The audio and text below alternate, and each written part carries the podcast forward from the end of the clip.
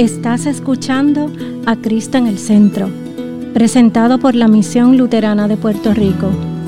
Ahora, una reflexión bíblica por el pastor Adam Lehman.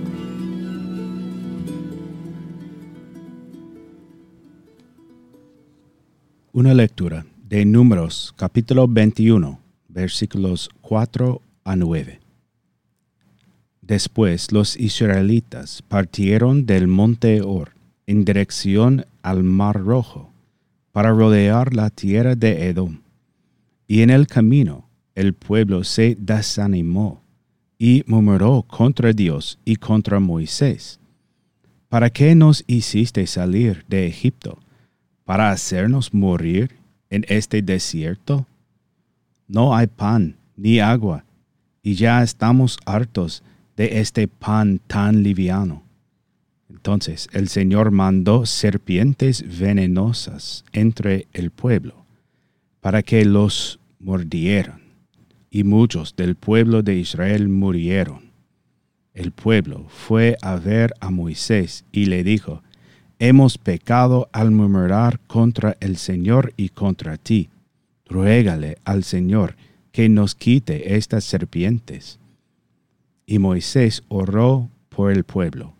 El Señor le dijo a Moisés, Haz una serpiente como estas, y ponla en un asta. Todo el que se mordito y la mire, vivirá. Moisés hizo una serpiente de bronce y la puso sobre un asta. Y cuando alguna serpiente mordía a alguien, si miraba a la serpiente de bronce, seguía con vida.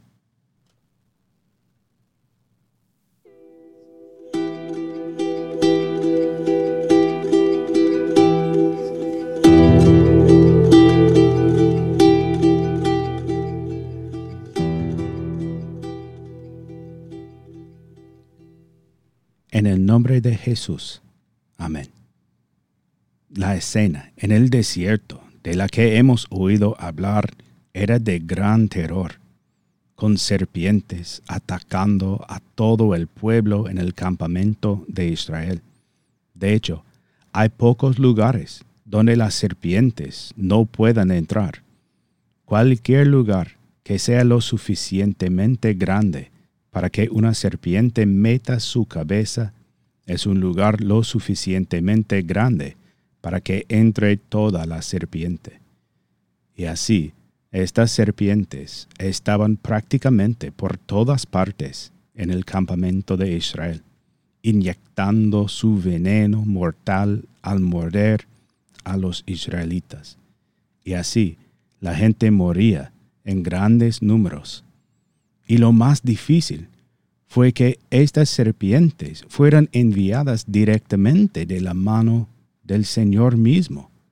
Eran un juicio contra los israelitas por su pecaminosa falta de fe y por hablar contra el Señor y contra su siervo Moisés.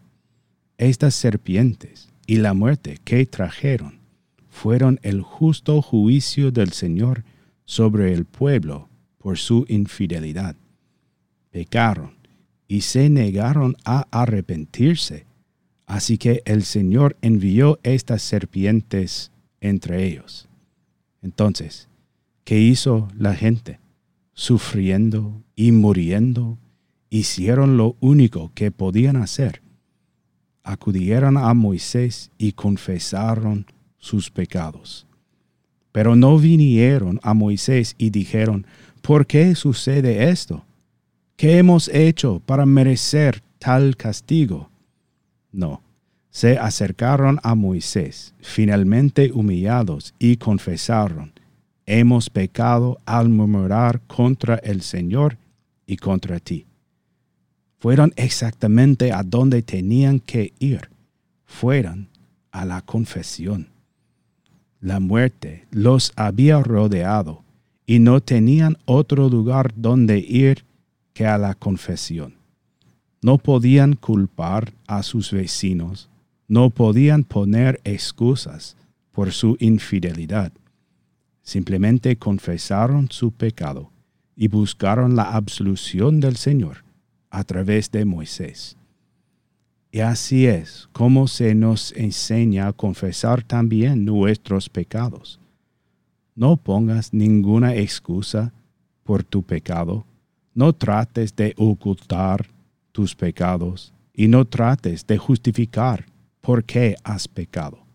No, simplemente confesarlos. Después de todo, la confesión no es realmente sobre confesando los pecados.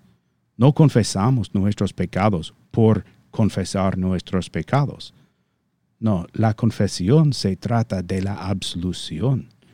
Confesamos nuestros pecados para recibir el perdón y la vida y la salvación, para que tengamos paz con nuestro Señor a través de Jesús.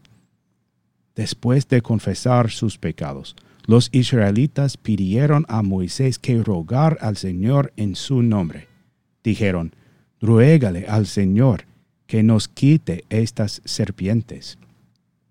Sabían que fue el Señor quien envió las serpientes y sabían que sólo Él podía quitarlas. Así que Moisés oró para que el Señor quitara las serpientes. Y aquí es cuando las cosas se ponen un poco más interesantes. Porque el Señor estaba haciendo algo aquí.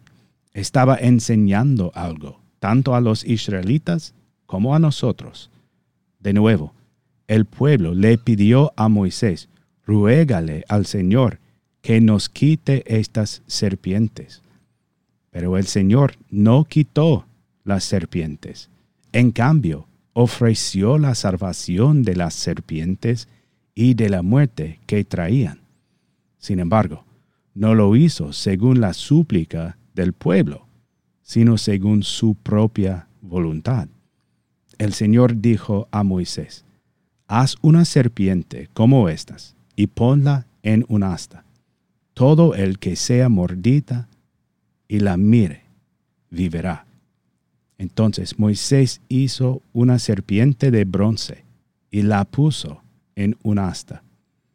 Y si una serpiente mordía a alguien, miraría a la serpiente de bronce y viviría. Al principio, esto nos parece un poco extraño, ¿verdad?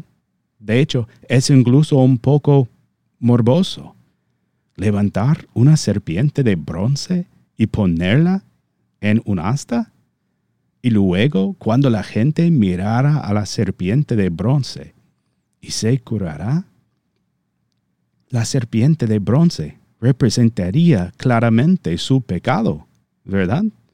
¿Cómo podrían mirar su pecado en un asta para ser sanados?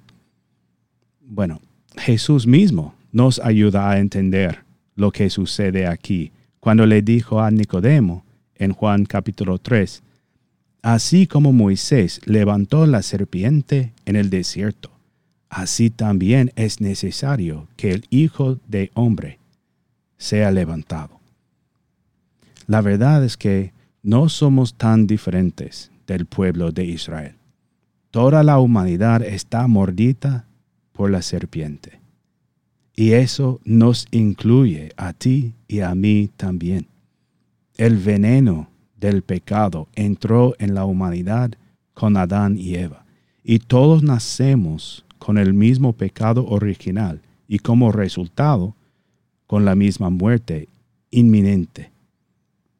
Todos nacemos con esta viciosa enfermedad del pecado, pero el Señor ha proporcionado la cura. Sin embargo, la cura se parece mucho a la enfermedad misma, porque es por la muerte que somos salvados de la muerte. La única cura para lo que nos asalta, para lo que nos mata, es Cristo crucificado. El único lugar donde podemos buscar el perdón y la salvación es la manifestación de nuestro pecado en un asta. Así como Moisés levantó la serpiente de bronce en el desierto, así el Padre ha levantado al Hijo en la cruz, para que quien lo mire con los ojos de la fe tenga vida eterna. La serpiente de bronce siempre apuntaba a su significado mayor, a Cristo crucificado. Y tú lo has visto, has mirado con los ojos de la fe y has sido redimido, has sido perdonado. La muerte ha perdido su aguijón. Mira a Cristo crucificado y vive, hoy y para siempre en el nombre de Jesús. Amén.